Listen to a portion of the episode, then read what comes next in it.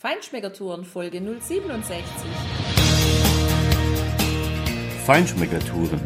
Der Reise- und Genuss-Podcast für Menschen mit anspruchsvollem Geschmack von Bettina Fischer und Burkhard Siebert.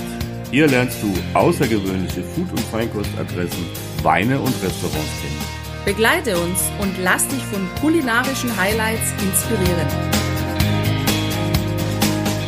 Schön, dass du wieder bei uns bist. Heute erzählen wir dir von einer Winzerin, die zur Vereinigung Le Donne del Vino gehört, von einem Bild auf einer Weinflasche und von einem jungen Mann, der eine Locanda, also eine Gastwirtschaft betreibt, die alle unter dem Stichwort Rubinrot eine Gemeinsamkeit haben. Ja, das war wieder mal so ein Zufallstreffer, den wir da gelandet haben. Ein richtig guter. Wir sind nämlich von Castel San Pietro, vom Casen Sebastiano kommend, nach Gabbiano gefahren, schön oberhalb der Po-Ebene in den Hügeln des Monferrato und ja, wir sind dann um eine Kurve gefahren und hatten auf einmal so eine gigantische Aussicht und auch dort direkt einen kleinen Parkplatz so dass wir einfach angehalten haben, haben wir auch da ein kurzes Video gedreht und damals gepostet und natürlich erstmal einfach diese grandiose Aussicht, diese Wahnsinnsweite genossen.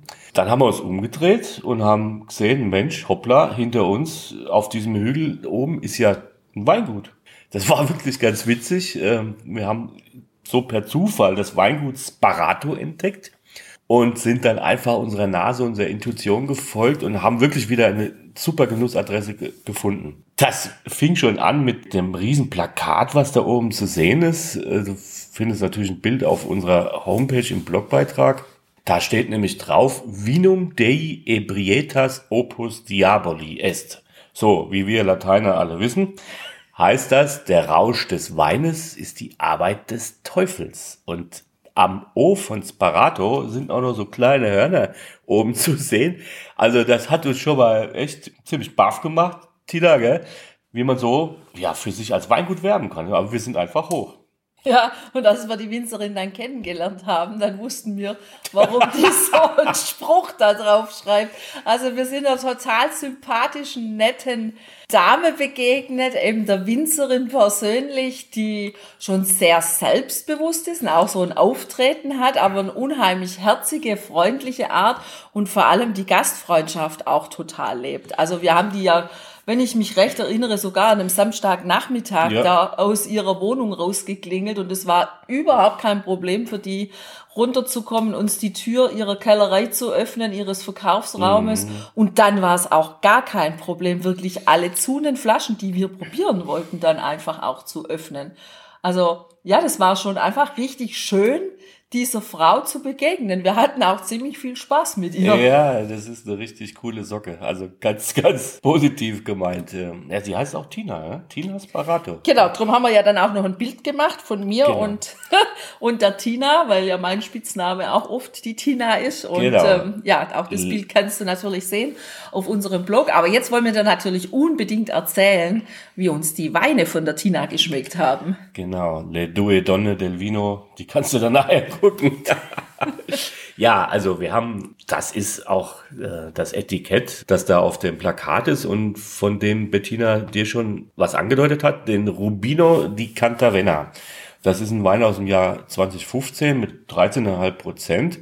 Äh, das ist eine Cuvée aus 70 Prozent Barbera und jeweils 15 Prozent Freiser und Grignolino, also die klassischen Rebsorten der Region. Der hat uns schon mal ganz gut gefallen. Er war sehr rund, hatte allerdings noch deutlich Säure, geht deshalb gut zu Salami, Lado, also fettigen, fettigen Speisen einfach. Aber ja, vor allem wunderschöne rubinrote Farbe, daher der Name. Die Nase war ja erdig, ein bisschen Mandelaromen und du hattest echt den Mund voller roter Früchte. Also das war echt ein richtiger roter Obstsalat. Ja, da ist eben ein Bild drauf. Das Etikett ist ein Bild von Otto Dix, ein Maler, ein deutscher Maler, der im Jahr 1925 äh, eine Tänzerin gemalt hat, nämlich Anita Berger. Und äh, ja, das ist ziemlich verrucht. Und wenn du mal googelst, Anita Berger, da wirst du schon ganz blass, weil die hat's ganz schön ordentlich getrieben und äh, ist auch nicht sehr alt geworden. Das war so irgendwie die typischen Anfangs 20er Zeiten der Weimarer Republik eben.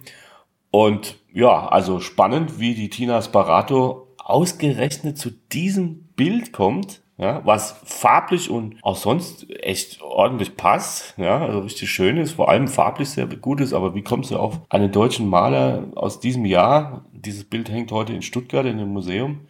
Wie kommt ihr dazu? Das haben wir sie leider nicht gefragt, aber es ist eine spannende Geschichte. Ja, das wissen wir nicht. Aber dafür wissen wir, dass sie auch auf autochtone Rebsorten setzt. Und deswegen haben wir ihren Wein Ruke probiert. Das ist der Jahrgang 2016 gewesen.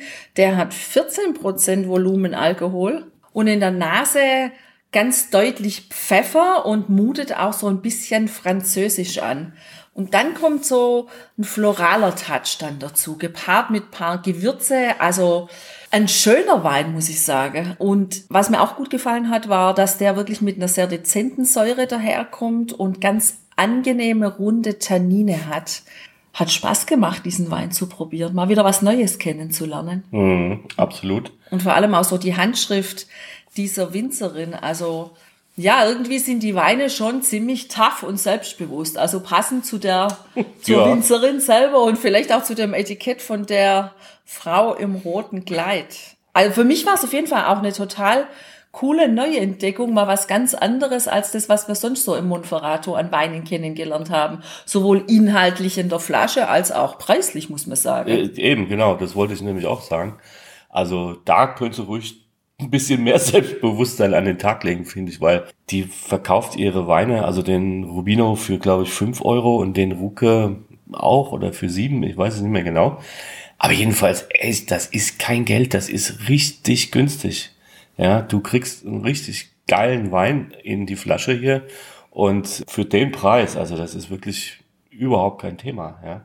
Leider kannst du ihre Produkte nicht in Deutschland kaufen, deshalb unser dringender Rat, unsere ganz, ganz besonders herzliche Empfehlung, fahr dahin. Also es ist nicht nur einfach eine Freude, die Frau selber kennenzulernen und äh, vor allem auch dann ihre Weine zu probieren und da einfach mal richtig einzukaufen, das lohnt sich wirklich, ja.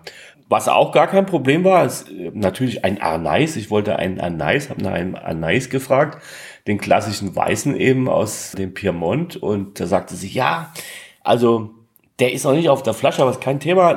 Ist er mit uns in den Keller gegangen und hat mir aus dem Fass eine Fassprobe gezogen. War überhaupt kein Thema. Der war kurz davor, dass er ihn auf die Flasche dann gefüllt hat.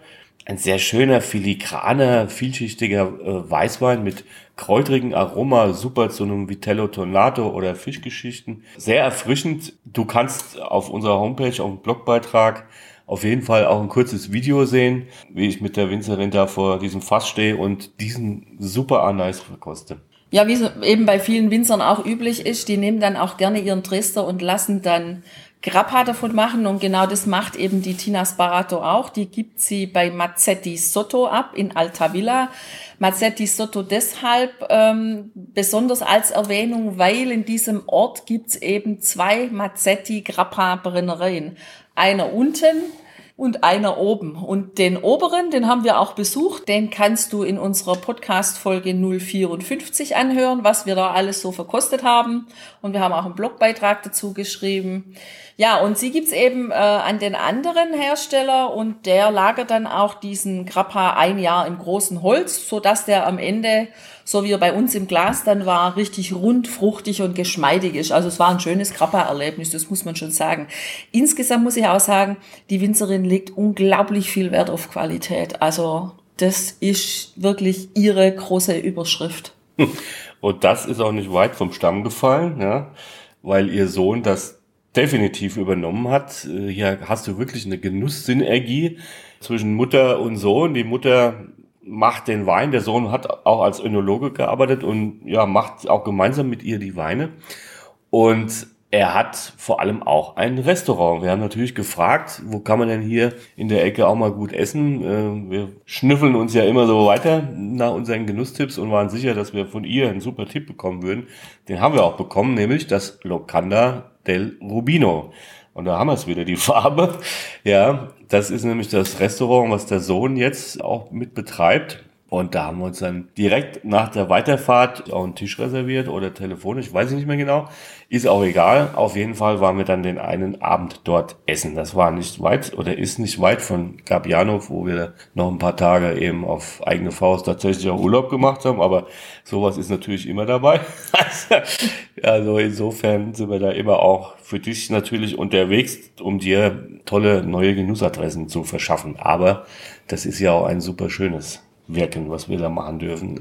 Ja, absolut. Und äh, das war auch sowieso sehr schön, weil wir haben sie dann auch darum gebeten, ihrem Sohn schon mal Bescheid zu sagen, dass wir uns auf jeden Fall melden, um genau. einen Tisch zu reservieren. Und so wurden wir dann auch entsprechend empfangen. Also der wusste dann auch schon, wer da kommt, als wir kamen und hat uns da ganz herzlich begrüßt. Und ganz witzig war dann auch, dass zu einem späteren Zeitpunkt, als ich mal auf die Toilette musste, bin ich dann direkt seiner Mutter in den Arm gelaufen. ja. Also da war das Hallo und das Wiedersehen dann ganz groß. Und das, ja, obwohl wir uns ja quasi gar nicht kannten, war es dann trotzdem, als ob man sich schon lange kennen würde. Also die Gastfreundschaft ja. war wirklich, wirklich überhaupt nicht gespielt, sondern so richtig echt. Die haben sich echt gefreut.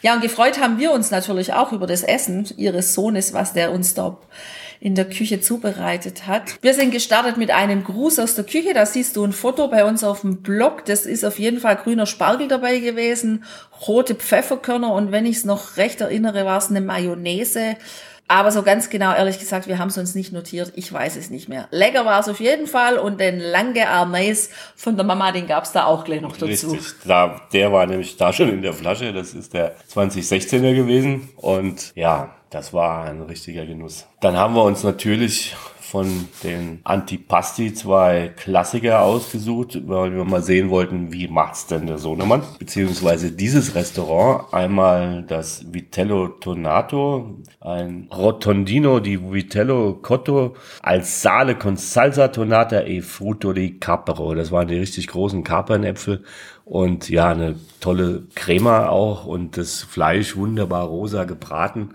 Auch sehr schön aufbereitet, sehr dekorativ fürs Auge mit so ein paar Blümchen dabei.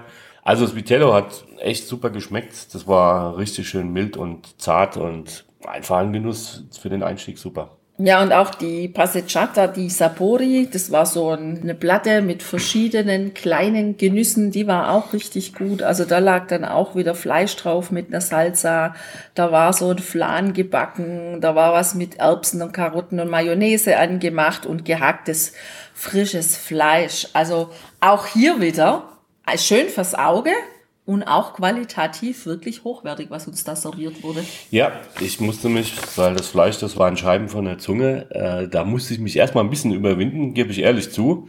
Aber ich wollte es natürlich probieren und das hat also super geschmeckt. War auch äh, sehr angenehm in der Textur und mit der Salsa obendrauf echt richtig klasse. Ja, dann haben wir uns einen weiteren Klassiker bestellt, ein Risotto al Rubino di Cantavenna mit Radicchio und geriebenen Käse. Der war gut, der Risotto, aber es war eigentlich viel zu viel, weißt du noch? Also ich war danach eigentlich so babsatt. Ich habe auch wirklich, glaube ich, nicht alles essen können oder habe nicht alles gegessen, weil wir hatten ja noch einen Hauptgang.